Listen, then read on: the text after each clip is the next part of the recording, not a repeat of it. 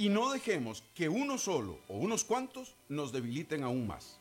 Por ello, abogamos y respaldaremos una razonable y racional aplicación del inciso 7 del artículo 121 de la Constitución Política en esta coyuntura. Cámara Nacional de Radiodifusión, Canara.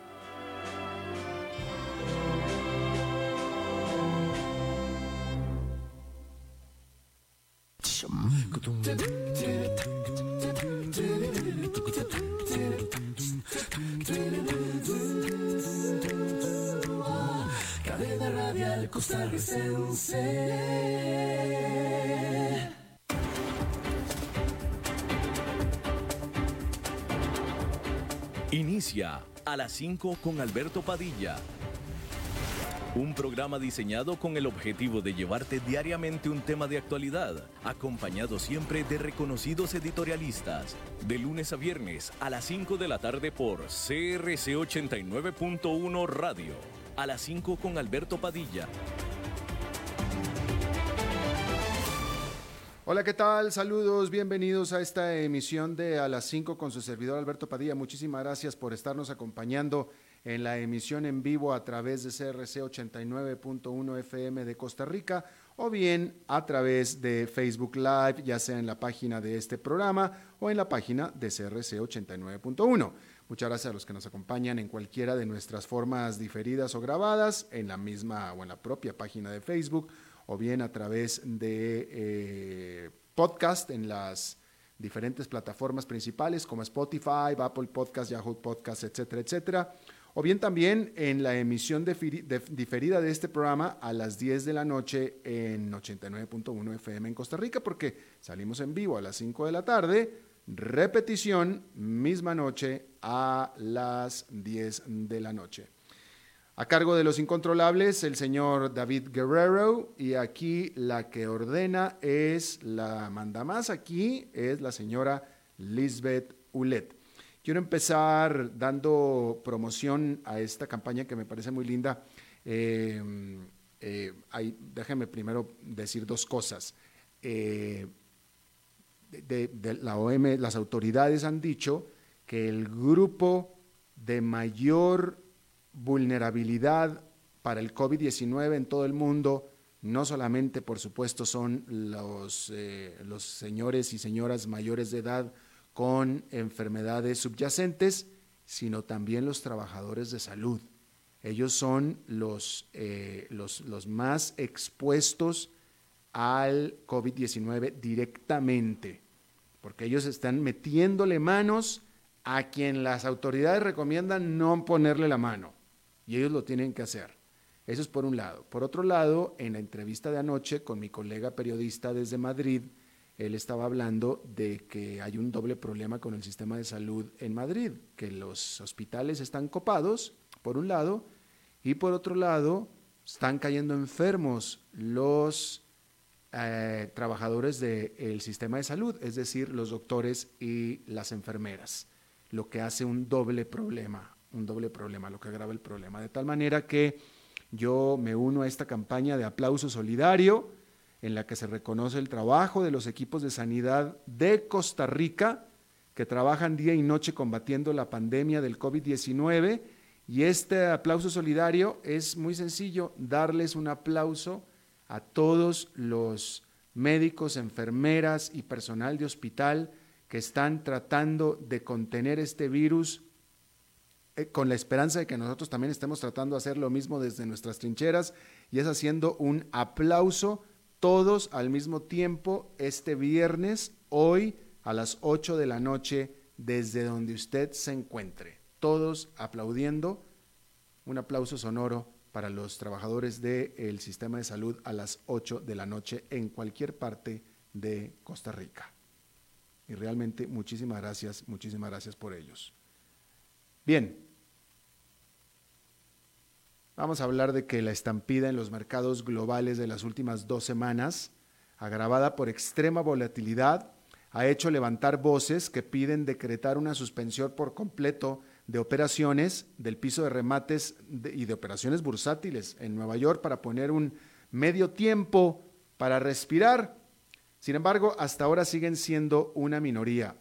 Aunque el legendario piso de remates del New York Stock Exchange cerró durante esta semana, la operación se ha mantenido electrónicamente desde otros lugares especiales. Asimismo, las autoridades del NICE insisten en la necesidad de que, aún en estos tiempos de volatilidad extrema, los inversionistas tengan siempre libre acceso a su dinero. Por, la por, parte de, eh, por su parte, o mejor dicho, por la parte oficial, el secretario del Tesoro de Estados Unidos, Steven Mnuchin, ha dicho que la posibilidad es que se reduzca la jornada bursátil, pero el consenso es que el mercado debe permanecer siempre abierto. Por otra parte, la relativa estabilidad que ha vivido el mercado en las últimas 24 horas ha ayudado a aquellos que no quieren activar el freno de emergencia. El jueves el índice industrial Dow Jones ganó casi un punto porcentual, pero mucho más importante que eso es que fue la primera jornada en nueve que varió en menos de mil puntos. Y hay que decir que en la jornada del viernes fue perdedora y de nuevo el índice industrial Dow Jones perdió, pero perdió por menos de mil puntos. Es decir, en estos últimos días la volatilidad extrema se ha tranquilizado y eso es muy bueno de las si, vamos a tener un mercado en caída, es mejor que sea un mercado en caída tranquilo y no un mercado en caída violento y con volatilidad. Esta jornada de viernes el índice industrial Dow Jones perdió 4,55%, 913 puntos. El Nasdaq Composite perdió 3,79% y el Standard Poor's 500 con una caída de 4,34%. El petróleo sigue subiendo, tuvo su peor, sigue perdiendo, discúlpeme, el petróleo sigue perdiendo, tuvo su peor pérdida semanal desde 1991. El Standard Poor's 500 está en su nivel mínimo en tres años. El dólar sigue subiendo. Los mercados en general se han calmado un poco. Como le decía, ya también el petróleo sigue cayendo, pero se le ha caído, se, ha perdido volatilidad y el dólar, bueno, pues también sigue perdiendo en los eh, grandes mercados. Pero lo importante es que el mercado se ha estado calmando en su, en su volatilidad, en su agresividad, al estar los inversionistas digiriendo poco a poco los grandes paquetes de estímulo económico que han estado entregando los gobiernos y los bancos centrales. Pero hay precedentes de suspensión de operaciones y mientras que en algunas ocasiones se han decretado para evitar una estampida, ha sido por eventos de choque momentáneos y no por un evento de largo desarrollo como es el actual. Por ejemplo, se suspendieron las operaciones después de los ataques terroristas del 9-11, o también se suspendieron después del asesinato del presidente John F. Kennedy en 1963 aparte por catástrofes naturales como fue el huracán Sandy y el huracán Gloria de 1985. Pero quizá más importante es mirar cuándo no se han suspendido las operaciones del mercado. El presidente Franklin Delano Roosevelt, de hecho, hizo suspender las operaciones del mercado por siete jornadas consecutivas en marzo de 1933, pero lo hizo hacia el final de la Gran Depresión, no al principio y ni siquiera lo hizo en su pico. Y durante la crisis financiera del 2008 se mantuvo operando ininterrumpidamente la bolsa de valores. La controversia seguramente va a perdurar, pero por ahora queda claro que ganan cómodamente aquellos que lo quieren mantener abierto. El Financial Times escribió que lo que actualmente está pasando en el mercado en realidad no es un pánico.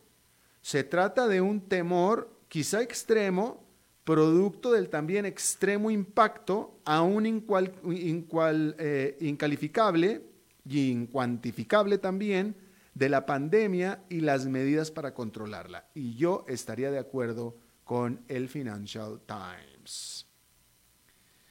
Y bueno, a este respecto también durante esta semana gobiernos alrededor del mundo anunciaron masivas cantidades de estímulo fiscal para intentar limitar la severidad de la fuerte recesión económica con país tras país decretando paro virtual de actividades. El banco de inversión Morgan Stanley reportó que, aunque inicialmente la reacción de los países desarrollados fue lenta, En los últimos días, los compromisos de gasto por parte de Estados Unidos, de Europa, Japón, Reino Unido y China suman hasta ahora al menos 1,7 billones de dólares con B. En inglés es 1.7 trillion. El grueso de esta cantidad, un billón, es por parte de los Estados Unidos, quien aún está preparándolo, el paquete, y necesita aprobación del Congreso. En el plan propuesto se incluye un pago directo a los estadounidenses por debajo de un cierto límite de ingresos. 200 mil millones de dólares en créditos para las aerolíneas y otros sectores similarmente afectados y 300 mil millones de dólares en créditos puente preferenciales para las pequeñas empresas. El Banco VS estima que los estímulos fiscales durante el año explotaron a casi 2% del Producto Nacional Bruto Mundial, sobrepasando lo que se aprobó en el 2009 para luchar contra la crisis financiera y recesión mundial. Adicionalmente han sido las acciones de los bancos centrales, que en este caso 60% de los bancos centrales del mundo han reducido sus tasas de interés y han anunciado masivos programas de compras de activos, como los 803 mil millones de dólares del Banco Central Europeo. En otro tema, al respecto, hay que decir que Netflix y YouTube decidieron unilateralmente reducir el ancho de su señal en Europa por medio de disminuir la calidad de su imagen por al menos hasta todo abril para prevenir un colapso de la Internet durante estos tiempos en el que el sistema está trabajando a capacidad por la pandemia. La decisión se dio luego de los llamados por parte de la Unión Europea para que tanto empresas y usuarios dejaran de utilizar video de alta definición como manera de prevenir un colapso del Internet. Con millones de personas obligados a mantenerse en casa, todos pegados a la Internet, muchos de ellos trabajando en línea, más aparte los chicos tomando clases en línea, pues la preocupación es real. Combinados Netflix y YouTube son responsables de casi la cuarta parte de todos los datos que corren por la Internet.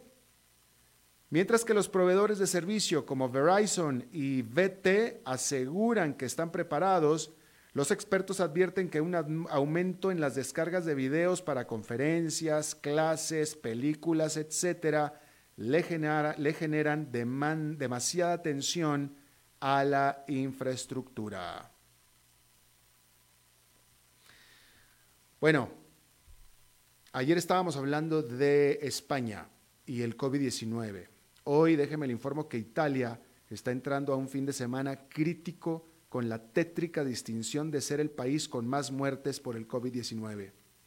Al jueves por la noche habían perecido 427 personas, repito, 427 personas fallecidas solo en las últimas 24 horas para un total de 3.405 muertes.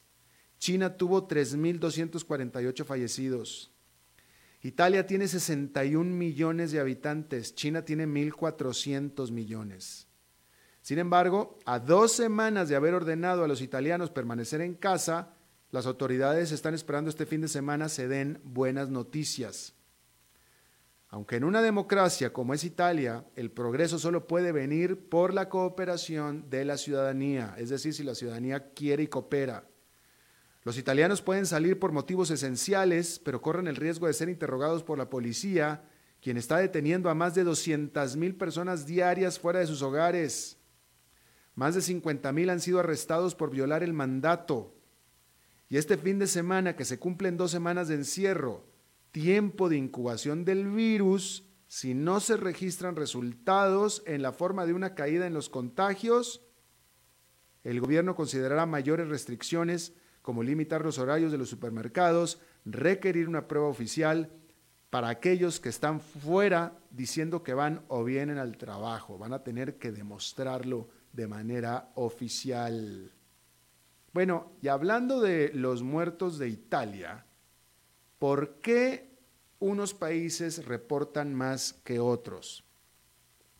Escuche esta nota y luego vamos a comparar lo que está pasando en nuestros países y específicamente en Costa Rica.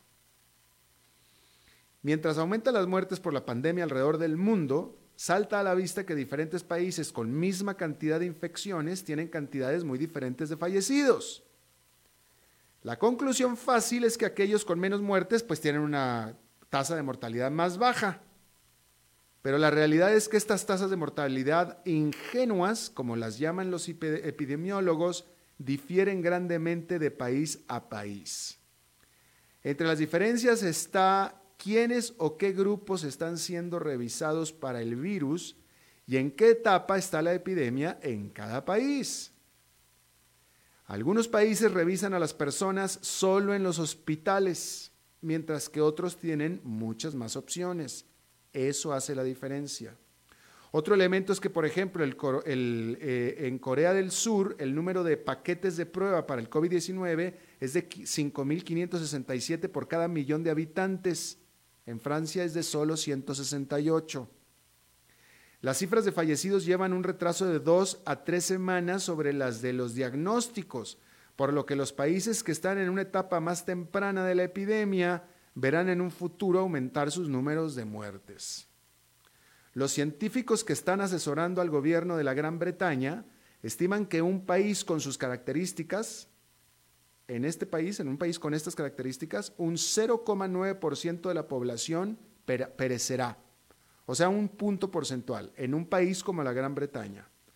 En otros países con población de más edad o sistemas de salud con calidad inferior, la tasa será más alta. Estamos hablando de un por ciento de toda la población. Vamos a ver qué está pasando en Costa Rica. Aquí acabo de hablar yo de que esta nota, que la saqué de The Economist, dice que una de las determinantes por la cual se contabilizan más muertes en un país que en otro es que en algunos países revisan a las personas solo en hospitales, en plural, solo en hospitales, mientras que en otros tienen muchas más opciones. ¿Sabe usted cuántos lugares hay habilitados en Costa Rica para revisar, para checar, para probarse alguien si tiene el COVID-19? ¿Sabe usted cuántos lugares hay en todo el territorio de Costa Rica? Costa Rica es un país chico, ¿no? Bueno, pues cuando le diga yo cuántos lugares hay habilitados en el país para checarse a ver quién tiene COVID-19, le va a parecer que es todo un continente. Porque en Costa Rica solamente hay un lugar, uno para habilitado para saber si alguien tiene o no COVID-19. Solamente hay uno. Uno. Y obviamente está en la ciudad de San José. Y aquí le acabo de leer yo la nota de qué es lo que determina quién reporta qué y cuándo. Así es que no, no, no. La verdad no hace falta que yo elabore muchísimo en este tema. Ahí está, se lo acabo de decir. Bien, Déjeme vuelvo al tema de la economía, porque cuando los inversionistas entran en pánico, los mercados tienen ciertos comportamientos previsibles. Las acciones, materias primas y deudas de alto riesgo se desploman en valor, pero los conocidos como refugios seguros, que son oro, bonos del gobierno de un país desarrollado, tienden a apreciarse. En la primera parte de la pandemia así fue como respondieron los precios de los activos. El índice accionario SP500 se desplomó de manera alarmante mientras que los bonos del gobierno explotaron en valor. Pero ahora queda claro que la tendencia es otra diferente. Mientras que las acciones siguen cayendo, cayendo también están los valores de los bonos, con la tasa de referencia subiendo de nuevo por encima de 1%. Esto indica que las empresas están vendiendo todo, bonos, acciones, todo, para acumular efectivo. Y es que si los ingresos se desploman, pues se quedan sin dinero, se quedan sin flujo. La tercera parte de las grandes empresas no financieras de Estados Unidos tienen reservas en caja para menos de tres meses de gastos operativos. Con la pandemia desbocada se han topado con que los canales normales y usuales para financiarse se, desaparecieron. Y por eso es que entraron en acción los bancos centrales. La Reserva Federal y el Banco Central están comprándole activos que tienen los bancos para aligerar sus hojas de balance y así puedan otorgar créditos. Vamos a hacer una pausa y vamos a regresar con una muy importante entrevista desde Nueva York.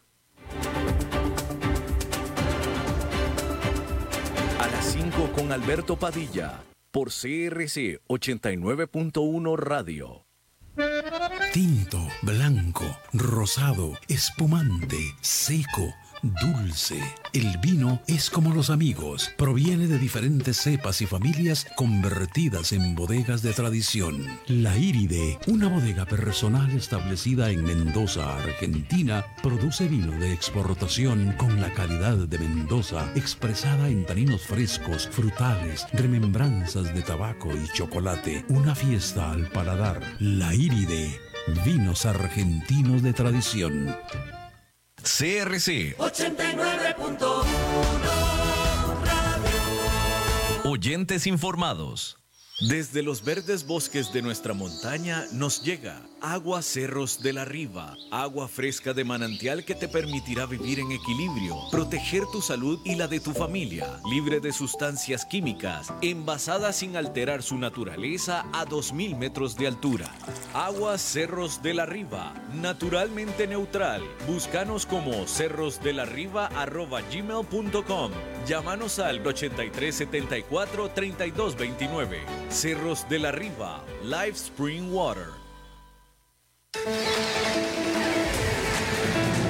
CRC 89.1 Radio se une a la lucha contra el coronavirus. Infórmese con nosotros a lo largo del día y la noche en las noticias y en nuestros programas con los principales protagonistas, expertos y analistas, para que juntos podamos combatir el contagio en nuestro país. Siga también toda la información a través de nuestra página web y en nuestras redes sociales, Facebook, Twitter e Instagram. Combata el coronavirus con información precisa y veraz, aquí en CRC 89.1 Radio.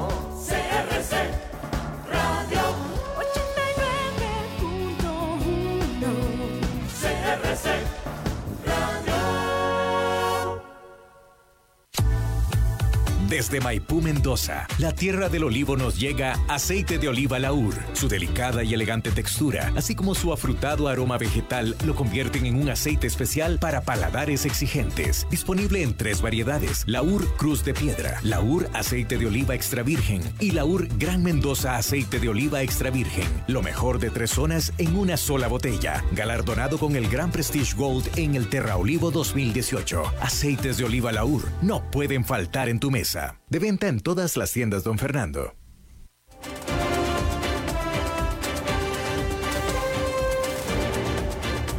Seguimos escuchando a las 5 con Alberto Padilla. Bueno, muchísimas gracias por continuar con nosotros. Yo eh, tengo en la línea a un eh, eh, analista que conozco desde hace mucho tiempo. Es uno de mis fuentes que me ayudó a navegar como periodista por la crisis del 2008 e incluso desde antes. José María Barrio Nuevo es eh, doctor en economía por la Universidad de Chicago, lo que lo hace un Chicago Boy.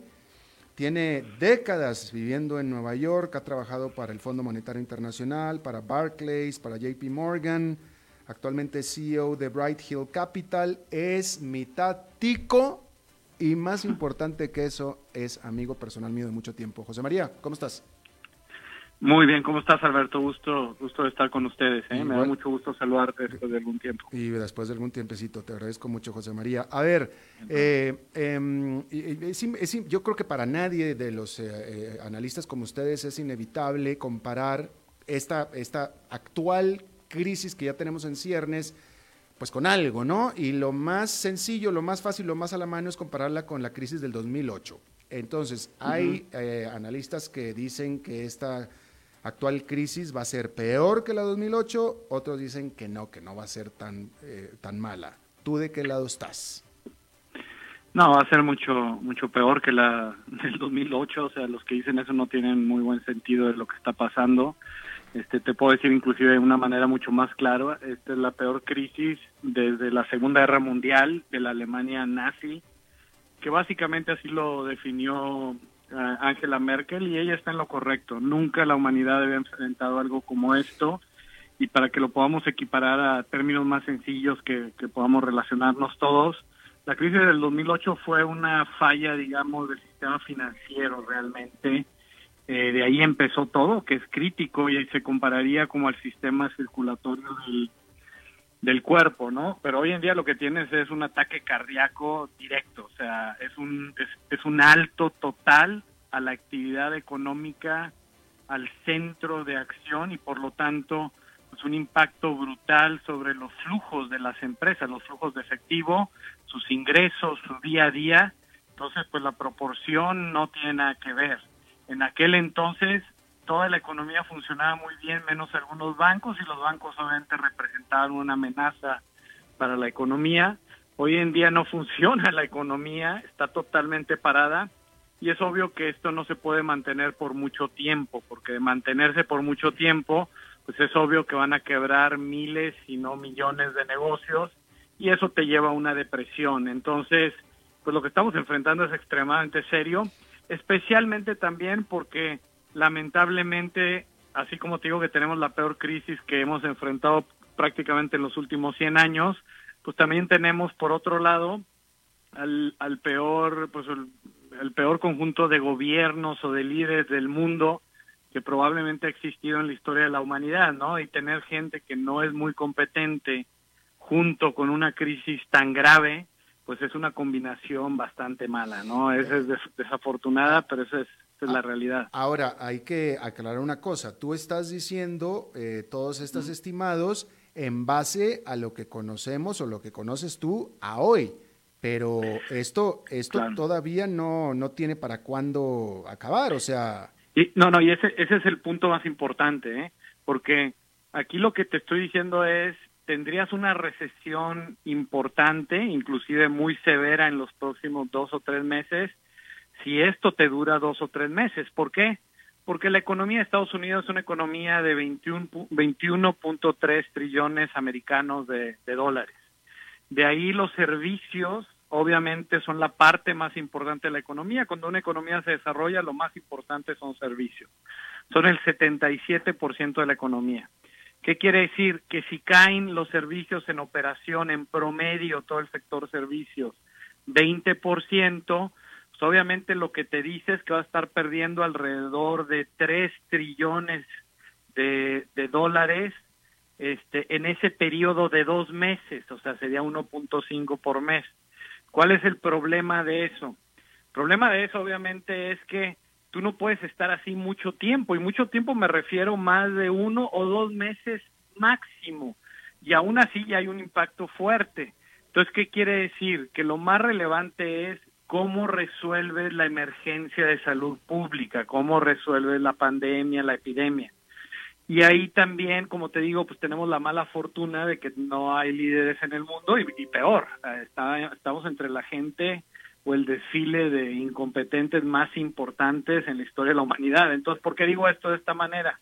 Porque lo más relevante ya lo conocemos, lo acaba de hacer Corea del Sur. Lo más relevante es que tú necesitas que la distribución de casos, mientras los casos no lleguen a un punto máximo, aquí nadie se va a mover y esto sigue en, en prácticamente infartado el paciente, ¿no?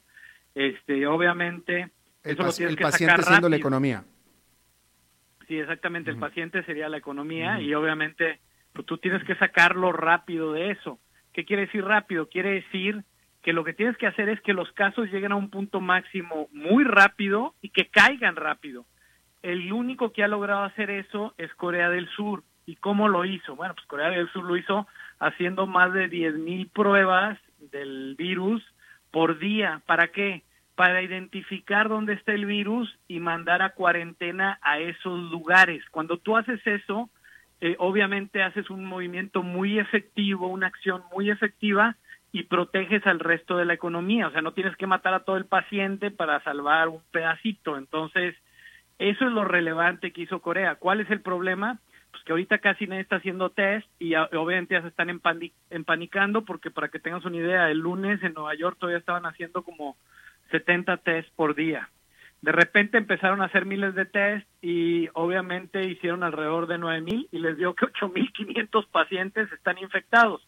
Entonces, cuando tú escuchas que, por ejemplo, en México o en El Salvador, en otro lugar, dicen, no, pues aquí no hay nada, es porque no hacen las pruebas. Ve tú a saber cuánta gente inclusive ya se les murió de eso, porque algunos se pueden ya haber muerto, pero tú no, al no hacer las pruebas, pues no, no pasa nada, no, sí pasa. Están infectados, pero tú no lo sabes. Entonces, lo relevante aquí es haz una gran cantidad de pruebas y lo segundo, que también ahí pues la prognosis es muy mala, necesitas una coordinación global brutal para desarrollar obviamente la vacuna y obviamente aplicarla lo más rápido posible en todo el mundo. Y eso es precisamente lo que obviamente no está pasando y, menos que tienes... para mí la gran lección de esta crisis es que tenemos una cantidad de líderes populistas y autoritarios en el mundo que su objetivo es aislar a sus países para controlar políticamente y toda esa cuestión eh, pasa por ahí, por aislamiento. Y la vida nos está dando la mayor elección. ¿Quieres aislamiento? Ok, te la voy a llevar al extremo de individuos, de uno a uno. Y obviamente pues el efecto es brutal, eso es lo que eh. estamos viendo. Pero aquí lo relevante y el error grave es que ellos quieren hacer lo que llaman bajar la curva, quieren hacerla como una joroba, o sea, bajar el pico y distribuirlo en más tiempo. Achatarlo. Eso es lo, claro, aplanarlo, porque si tú lo aplanas, se va a quedar más o menos muchos pacientes diario igual, tal vez no tan dramático, pero el problema es que eso dura mucho más.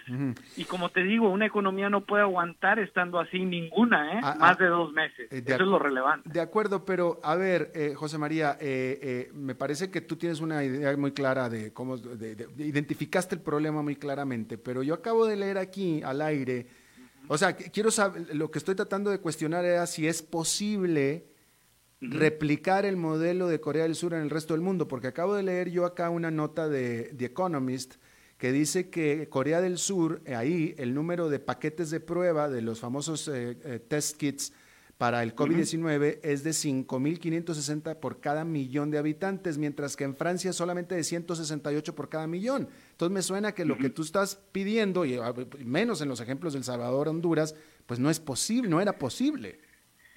Pues no es que no sea posible, o sea, obviamente te dice que, que nadie estaba preparado. Exacto, eso, eso, eso, sí es evidente. Pero lo segundo es, bueno, si ya sabes cómo se producen, prodúcelos y prodúcelos por millones, maestro, porque eso lo vas a necesitar ya. Obviamente no lo están haciendo y no lo están, ya lo están haciendo, pero no lo están haciendo al ritmo que necesitan. Mm. Entonces, como ya están empanicados que los números a todo el que prueba le da positivo, no todo, pero la mayoría le da positivo, entonces lo que dicen es cierro todo. Bueno, pues sí, cerrarás todo y puedes cerrarlo si quieres. El problema es que la economía no te dura más de dos meses así, porque pues obviamente el, el golpe que le estás metiendo pues va a llevar a millones, hasta miles de empresas a quebrar. Por eso es que también ahí lo siguiente es, bueno, pues la respuesta económica. La respuesta económica debería pasar por dos cosas en la parte fiscal y monetaria, por dos cosas nada más. Una es evitar que quiebren las empresas, que de hecho lo dijo muy bien Emmanuel Macron. Emmanuel Macron es el único que entiende un poco, igual que Angela Merkel, la, la dimensión de esto, porque además están viendo lo que le está pasando a Italia y a España. Entonces, ¿qué fue lo que dijeron? ¿Qué fue lo que dijo Macron? Dijo, no voy a permitir que una sola empresa quiebre. Es obvio que no es que no vaya a empezar a quebrar ninguna empresa, pero está está está evocando lo que dijo eh, Franklin Delano Roosevelt cuando fue la Gran Depresión, que es la idea de que no voy a dejar que ni un americano o americana pierda su casa. Ahí fue donde empezaste a arreglar la Gran Depresión. Ahora eso fue económico, pero igual la señal es muy importante. Aquí lo relevante no es que le hagas como Trump, que quiere mandarle cheques a todo el mundo populista, pues para ganar su elección. No, aquí asegúrate de que quiebren el menor número de empresas posibles. Con lo cual lo que tú tienes que hacer es un paquete a la pequeña y mediana empresa donde le des, siempre y cuando mantengan su nómina, les doy dinero obviamente para que mantengan su operación dos meses. Y eso obviamente te estamos hablando de un paquete de por lo menos, si, si si estás hablando de que se pueden perder 3 trillones de dólares, pues mándales 1.5 mínimo. Y en lugar de eso lo que dijeron es, bueno, le voy a mandar 300 mil millones de dólares, que es mucho dinero, pero solo es 10% de lo que necesitan en dos meses. Claro, que te dice eh, eso, pues que eso no va a servir. Yo- Entonces, yo- ese es el primer problema. Yo, yo acá dije hace un par de días, y te lo repito a ver si tú estás de acuerdo conmigo, pues me parece que vas a estar de acuerdo. Yo dije aquí hace un par de días de qué le sirve a cualquier Sí. persona mil dólares en el bolsillo si se va a quedar sin trabajo por el resto del año o más tiempo. Totalmente de acuerdo. Y también, eso es muy buen punto. eh, Trump había dicho, no, le voy a recortar el impuesto a la nómina. ¿De qué te sirve recortarlo si las empresas quiebran y ahora sí no pagan ningún impuesto, pero porque ya no operan ni siquiera? O sea, No hay eso no te sirve. Ujú. ¿sí? Lo que te sirve es ayudar a las empresas a cambio de que mantengan su nómina y eso es la única manera en este escenario es les tengo que dar un le- les tengo que pasar un- una cantidad de dinero que me aumente la posibilidad de que no cierren, o sea, así de dramático, sobre todo la pequeña empresa que obviamente no tiene muchos recursos, no tiene ahorros, no puede aguantar mucho. Las grandes empresas pueden aguantar meses y te estoy hablando de algunos meses, ¿eh? Tal vez las más grandes, sin duda Apple, que es una gran empresa, tal vez te aguante un año, pero todas las demás te aguantan dos o tres meses y las más chiquitas no te aguantan nada. Por eso es que también el desempleo se está empezando a disparar. Eh, y, y ese es el otro punto. Si vas a dar ayuda a la gente que ya está perdiendo empleo, pues dáselo a través de beneficios extraordinarios al desempleo, a los que acaban de perder el empleo ahorita. No darle cheque a todo el mundo, que eso es bien populista. La verdad es que no ayuda tampoco tanto. Ayuda, como tú dices, este ayuda un poquito, pero luego que haces el resto del año, ya, o sea, si va a estar una mala situación. Aquí lo importante es evitar que quiebre el mayor número de empresas y los únicos dos que entienden la magnitud de esto son Angela Mer- Merkel y Emmanuel Macron, pero bueno, eso no nos sirve tanto, sobre todo acá, porque pues el líder en el mundo sigue siendo Estados Unidos. Y ahí entras en el tercer punto clave, que es que la Reserva Federal, pues sí, le da mucho dinero a las grandes empresas, que son las que menos necesitan, pero al final lo que deberían de hacer es hacer ese programa que van a anunciar a pequeña y media empresa, pero no lo hagas por 300 mil millones de dólares que no te sirve, hazlo por 1.5 trillones y obviamente que te lo fondee la Fed, porque pues tú cómo lo vas a pagar. Ahí debería entrar la Fed el- y, y está bien que entren los demás mercados porque lo que está haciendo es evitar que, que se colapsen los mercados y eso está bien, eso es crítico. Pero sí te está hablando de algo que es extremo, ¿eh? o sea, es mucho más grave que lo que hemos visto antes en su impacto en la economía y por lo tanto no puede durar mucho. Entonces ahí lo clave es la respuesta de salud, la respuesta médica. Bueno, pues ¿qué es lo que hago? Lo único que tienes que hacer es producir un montón de test kits y tienes que asegurarte de que empieces a abrir la- a los estados. Hoy, como tú sabes, ya hicieron este en Illinois, en Nueva York, en California, en todos lados están diciendo a la gente, pues no salgan. Entonces, eso no puede durarte más de un mes o dos, a lo mucho, ¿eh? Y en ese proceso sí van a quebrar empresas, pero la idea es que no quiebren en una magnitud tal Claro. que me ca- que caigo en una depresión. Olvídate de recesión, eso ya vas. Estamos hablando de una depresión. ¿Cuál es la diferencia técnica? Es interesante esto. ¿Cuál es la diferencia técnica entre una recesión y una depresión? Una depresión es que la economía caiga más de 10% en un periodo de tiempo determinado. Normalmente, en el pasado, normalmente ha sido en un periodo de dos o tres años. Esto es de tal magnitud que puede llegar a que caiga ese 10% en un trimestre. Ahora, si yo veo que, que, que ya va a regresar rápidamente, bueno, sí, el otro aspecto importante de una depresión es que cae 10%, pero es una caída más permanente. ¿Qué quiere decir? Quebraron tantas empresas y es tal el daño a la economía que obviamente no me voy a recuperar mañana. Por eso lo relevante sigue siendo este aspecto de que no quiebren tantas empresas. ¿Por qué normalmente los dos van de la mano? Porque obviamente para caer menos 10, menos 15 es porque quebraron una gran cantidad de empresas, por lo tanto me voy a quedar ahí en un periodo relativamente extenso de tiempo, que ese es el grave problema, ¿no? Ese es el, el- punto central. O sea que tú estás hablando aquí que esto va a ser peor que una depresión. Eh, pues lo peor que hay es depresión, ¿eh? O sea, no- no hay- Una no depresión muy profunda. Pero, Eh, pero bueno, pu- puede haber un escenario peor que no, todavía no lo veo, que es que se colapse casi que la economía como la conocemos hoy en día, ¿no? Que tengas que empezar a hacer las cosas de otra manera, pero eso no lo veo, o sea, porque pues esa no es solución. Eh, la solución sí es realmente enfocarte en resolver la emergencia eh, de salud pública y eso solo van a re- lo van a resolver cuando empiecen a hacer Te estoy hablando en Estados Unidos, en Corea eran 10.000 test al día, ¿sí? En Estados Unidos necesitas 100.000 o más. Sí, o sea, es una población de 300, eh, 320 millones de habitantes, 330. Y no estamos en esa cifra ni cercanos. Eh, no estamos ni cercanos. En Nueva York, ya te dije, en estos últimos días le hicieron pruebas a más de 9 mil gentes y 8 mil, 8 mil y pico salieron que tienen. O sea, olvídate, o sea, eso, y bueno, no es que nada más tenga 8 mil, bueno, ya va a pasar lo peor. No, es que para una ciudad como Nueva York, pues debo de tener, debo de tener, debo de tener este para que para que tenga ocho mil es porque probablemente ya tengo más de 500 mil casos o un millón, vete a saber, es una ciudad de 9 millones de habitantes. Además está muy densamente poblada.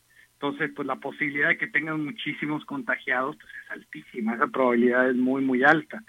Y, y peor, que Nueva York fue de los que reaccionó más lento. ¿Por qué? Pues por razones económicas. Todos los, todos los, toda la gente de negocio le dijo al gobernador como, oye, no, no, no, no hagan nada de eso, no cierren nada y bueno, pues a ver, el problema es que tienen muchísima más gente infectada. Y yo entiendo, es muy difícil, pero bueno, como reaccionaste, la vienes peleando muy de atrás, tienes que empezar a mover rápido y obviamente están tomando decisiones mucho más extremas.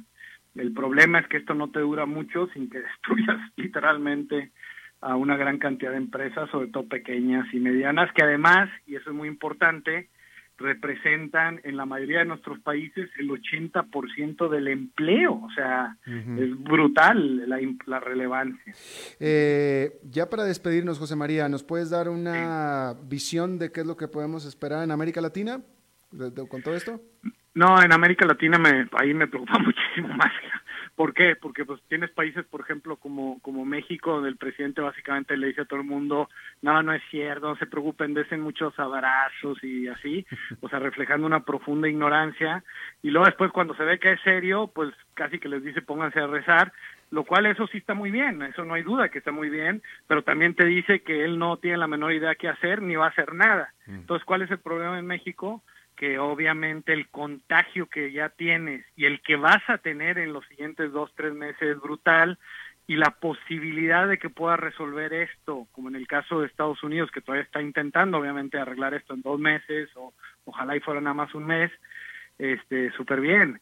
Pero ya todo el mundo, el mismo Bill Gates dice que esto le lleva seis a ocho semanas, seis a diez semanas mínimo este, en México sin hacer nada, sin estar preparado. Tú conoces perfectamente el país con un sistema hospitalario, médico. yo soy de familia de médicos, este, mis padres este, muchos de, gente de mi familia en México, un sistema eh, hospitalario que desde hace 10 años, 15 años estaba rebasado.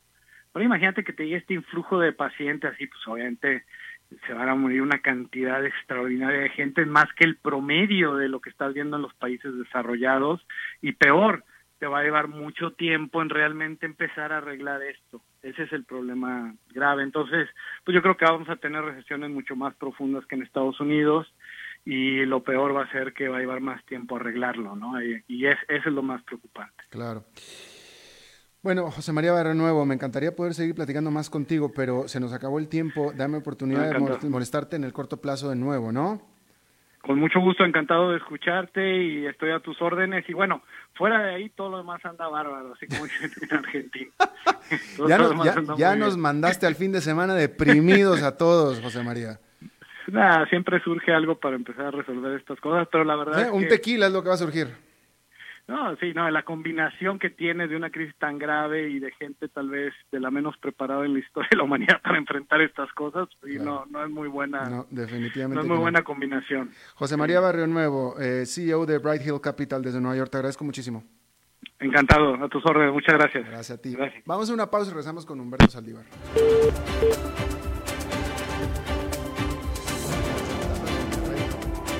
A las 5 con Alberto Padilla por CRC 89.1 Radio. Tinto, blanco, rosado, espumante, seco dulce. El vino es como los amigos, proviene de diferentes cepas y familias convertidas en bodegas de tradición. La Iride, una bodega personal establecida en Mendoza, Argentina, produce vino de exportación con la calidad de Mendoza expresada en taninos frescos, frutales, remembranzas de tabaco y chocolate. Una fiesta al paladar. La Iride, vinos argentinos de tradición. CRC 89.1 Oyentes informados. Desde los verdes bosques de nuestra montaña nos llega agua Cerros de la Riva, agua fresca de manantial que te permitirá vivir en equilibrio, proteger tu salud y la de tu familia, libre de sustancias químicas, envasada sin alterar su naturaleza a 2.000 metros de altura. Agua Cerros de la Riva, naturalmente neutral. Búscanos como cerrosdelarriba.gmail.com. Llámanos al 8374 3229. Cerros de la Riva, Live Spring Water. CRC 89.1 Radio se une a la lucha contra el coronavirus. Infórmese con nosotros a lo largo del día y la noche en las noticias y en nuestros programas con los principales protagonistas, expertos y analistas, para que juntos podamos combatir el contagio en nuestro país. Siga también toda la información a través de nuestra página web y en nuestras redes sociales, Facebook, Twitter e Instagram. Combata el coronavirus con información precisa y veraz, aquí en CRC 89.1 Radio.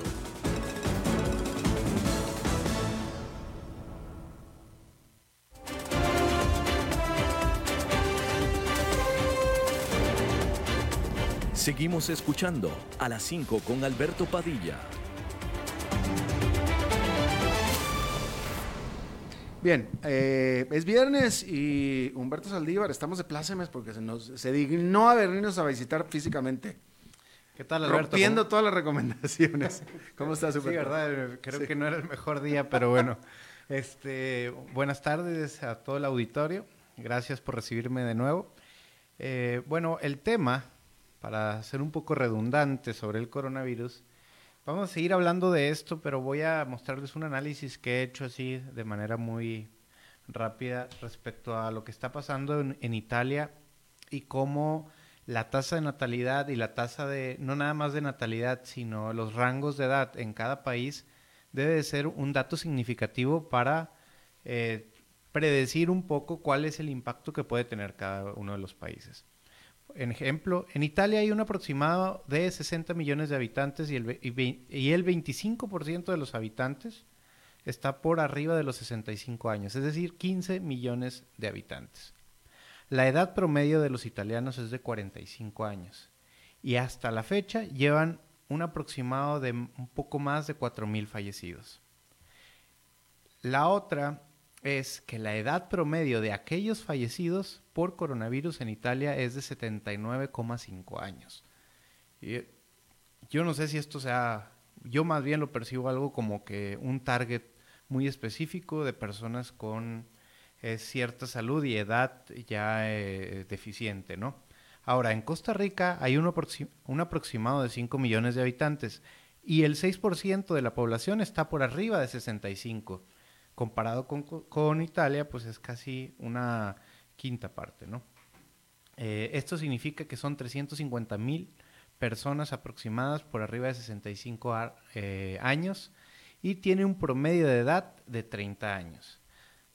En México hay un aproximado de 129 millones de habitantes y el 8% está en una edad de 65 años o más, es decir, 10.3 millones de habitantes.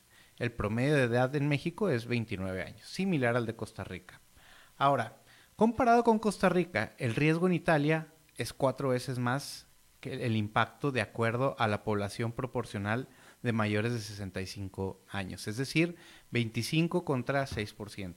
Y hasta 42 veces más el impacto neto comparado con Costa Rica, es decir, que de acuerdo a estos números relativos, el estimado potencial de fallecidos, si estuviéramos en la misma etapa que Italia hasta la fecha y hubiéramos hecho caso omiso, que hasta la fecha no hemos eh, generado una cuarentena absoluta, los fallecidos serían de 96 personas comparado con las 4.000 personas que van en Italia, proporcionalmente.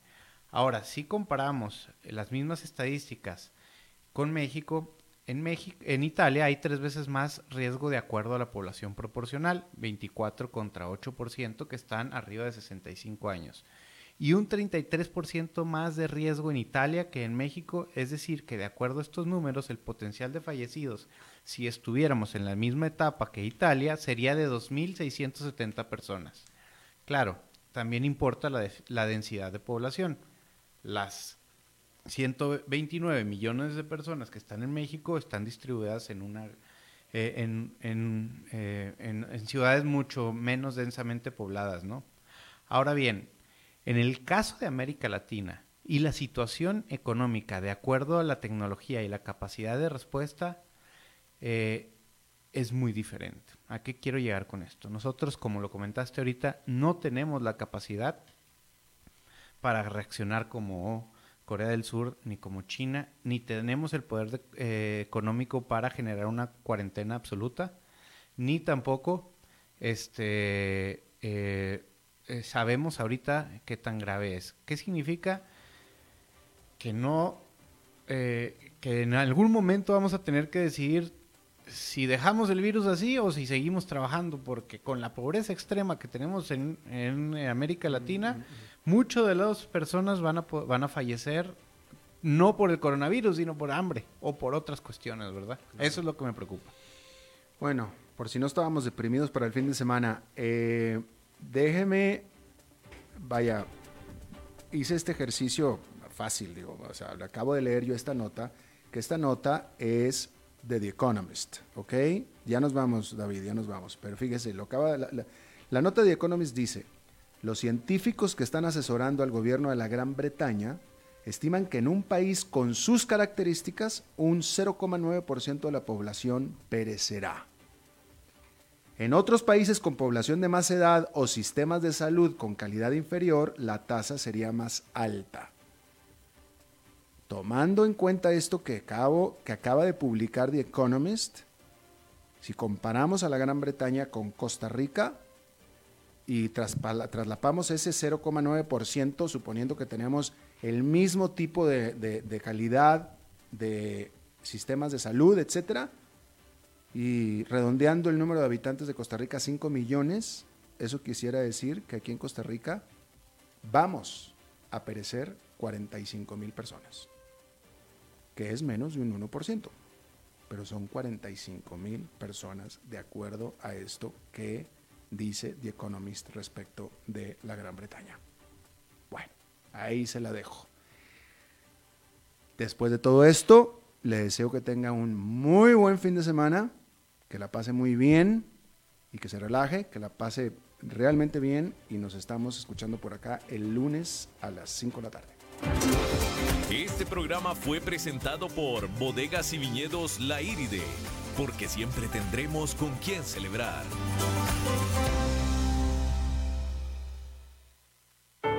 Ustedes que están escuchando, ustedes que están oyendo este mensaje, por favor reaccionen, reaccionen, no se vayan a lugares públicos, ocupo que reaccionen.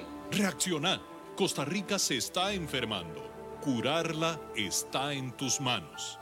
Un mensaje de cadena radial costarricense.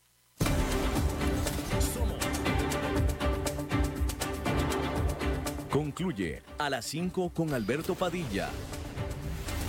Un programa diseñado con el objetivo de llevarte diariamente un tema de actualidad, acompañado siempre de reconocidos editorialistas, de lunes a viernes a las 5 de la tarde por CRC 89.1 Radio, a las 5 con Alberto Padilla.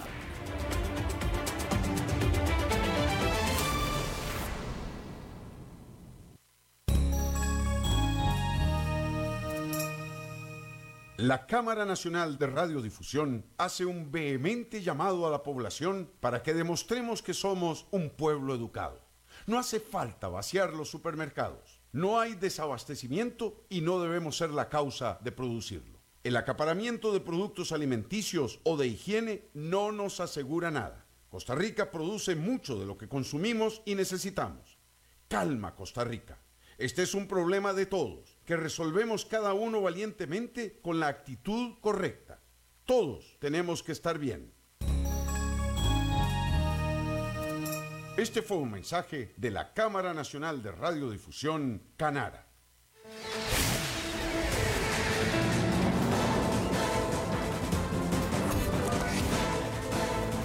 Inicia el resumen informativo en noticias CRC 89.1 Radio. Hola, ¿qué tal? Son las 17 horas con 58 minutos y estos son nuestros titulares. El Ministerio de Salud reportó 113 casos de COVID-19 en el país. Las familias con estudiantes que utilizan el servicio de comedor recibirán paquetes de comida. El ministro de Justicia canceló las visitas en todos los centros penales del país. El Ministerio de Ciencia y Tecnología advirtió sobre aumento en el consumo de Internet por parte de los costarricenses. En el mundo, Brasil cerrará fronteras para Europa y algunos países de Asia a partir del lunes. Salud. El Ministerio de Salud reportó 113 casos de COVID-19 en el país. Del total de los casos, 46 son mujeres y 67 son hombres, de los cuales 104 son costarricenses, 9 extranjeros. Se registran casos positivos en 27 cantones, más uno desconocido de seis provincias, entre ellas San José, Heredia, Guanacaste, Alajuela, Cartago y Limón. Punta Arenas es la única provincia que no registra ningún caso hasta ahora. En cuanto a las edades, en total se reportaron 97 adultos, 9 adultos mayores, 7 menores. Educación. Las familias con estudiantes que utilizan el servicio de comedor recibirán paquetes de comida. Serán entregados a partir de la próxima semana como medida de la emergencia por el COVID-19 en el país. La decisión se dio considerando la alimentación como un derecho humano que ofrece el Ministerio de Educación a más de 850 mil estudiantes de más de 4.500 centros educativos. Cada centro debe realizar el pedido entre hoy y mañana para que los paquetes puedan ser entregados entre el próximo lunes 23 y el miércoles 25 de marzo. Cárceles. Ante la emergencia por el COVID-19, el Ministerio de Justicia y Paz ordena cancelar las visitas en todos los centros penales del país. Esta medida empezó a ser aplicada a partir de esta tarde como una manera de prevenir el contagio de los privados de libertad y los distintos funcionarios que trabajan en las cárceles. Desde hace varias semanas todos los centros penales han venido realizando jornadas de aseo profundo y han cumplido con un protocolo de limpieza de superficie dos veces al día con especial atención a baños y pilas. Además, se ha suspendido la entrada de estudiantes e investigadores a las instituciones carcelarias durante la emergencia nacional. Ciencia y tecnología. Ministerio de Ciencia y Tecnología y Telecomunicaciones advirtió sobre un aumento en el consumo de Internet por parte de los costarricenses. Según datos de la institución, el uso de este servicio ha aumentado en un 40, de entre un 40 y 45% en los últimos días producto de la gran cantidad de costarricenses que se encuentran laborando bajo la modalidad de teletrabajo. El ministro de Ciencia y Tecnología, Luis Salazar, hizo un llamado a la población para que durante las horas laborales y de estudio hagan un uso responsable de la Internet. Salazar también resaltó el apoyo otorgado por las empresas de telecomunicaciones y los, y los proveedores de Internet y telefonías, el cual ha permitido a sus, eh, que se suministre un servicio eficiente a los costarricenses.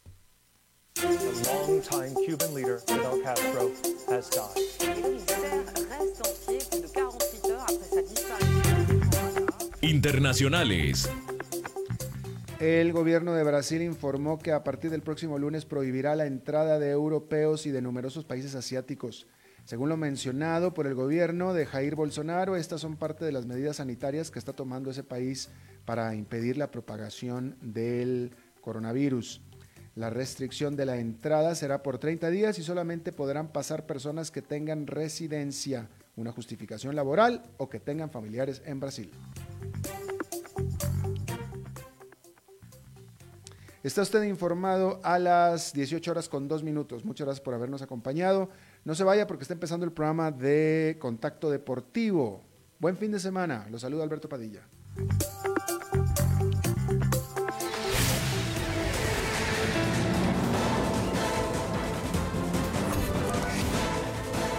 Este fue el resumen informativo de noticias CRC 89.1 Radio.